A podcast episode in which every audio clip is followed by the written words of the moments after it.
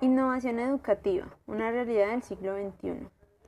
Incursionar en el tema de innovación educativa gracias a la explicación detallada que traen los autores Agustín de la Herran y Joaquín Paredes por medio de su libro Didáctica General, la práctica de la enseñanza en educación infantil, primaria y secundaria. He podido obtener una visión más clara de lo que se debe tener en cuenta para la innovación didáctica de la educación pase de ser una figura a una realidad. Para que esto sea posible hay que tener en cuenta que el cambio educativo no sea solo por un deseo o por voluntad, va más allá, ya que hay que realizar unas modificaciones basadas en la planeación, metodologías, entre otras cosas. Las modificaciones a las que se enfrenta la educación se ve reflejada en los diferentes ámbitos de este área y en las personas que se involucran en el tema de la educación. En esta lectura tuve la oportunidad de conocer muchos puntos importantes para hablar de innovación educativa. Voy a expresarles desde mi punto de vista y mi interpretación de esta maravillosa lectura. El profesor no es solo intermediario o ejecutor de la innovación, sino que es un mediador de la innovación.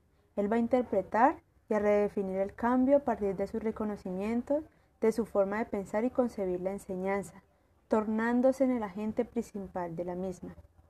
Tejada. Como lo afirma Tejada, coautor del libro antes mencionado, se debe tener en cuenta la participación del profesor, no solo como alguien que lleva a cabo alguno de los procesos de la innovación, sino también tener en cuenta que por medio de él se puede obtener una interpretación clara de los resultados que están dejando dichos cambios. Empezar a hablar sobre mi punto de vista desde el papel que cumple el profesor es porque es la persona que ha adquirido los conocimientos necesarios para tener la capacidad de ser un guía para nuestros niños y adolescentes. Estas personas están en el deber de renovar constantemente saberes, procesos, además tener en cuenta la experiencia obtenida con cada uno de los estudiantes, ya que esto les permitirá tener una visión más amplia de cómo innovar en la educación y poder abordar correctamente a sus estudiantes teniendo en cuenta las capacidades y habilidades de cada uno. Porque cada individuo es único en su manera de pensar y actuar. Hay muchas más cosas y personas que hacen parte de estos cambios. Desde mi opinión personal, les voy a hablar de qué y quiénes. Los mandatarios de un Estado. Ellos permiten la reforma, los cambios, en el sistema educativo.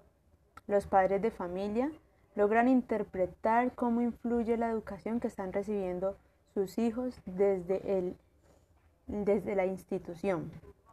Los estudiantes, por medio de sus opiniones, gustos e intereses, habilidades y competencias, podemos interpretar cómo ellos están tomando esta educación. La infraestructura para la educación debe ser adecuada un buen ambiente y tener todo bajo control.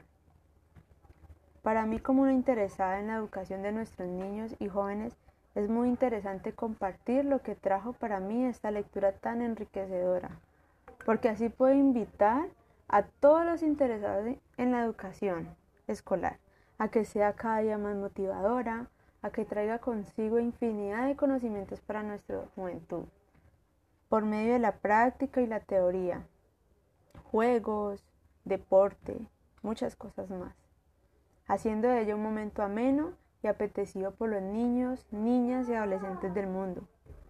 También a que sigamos informándonos sobre todo lo relacionado con el tema abordado y que aportemos para que pronto se pueda llevar a cabo todas las modificaciones y los cambios para la innovación educativa.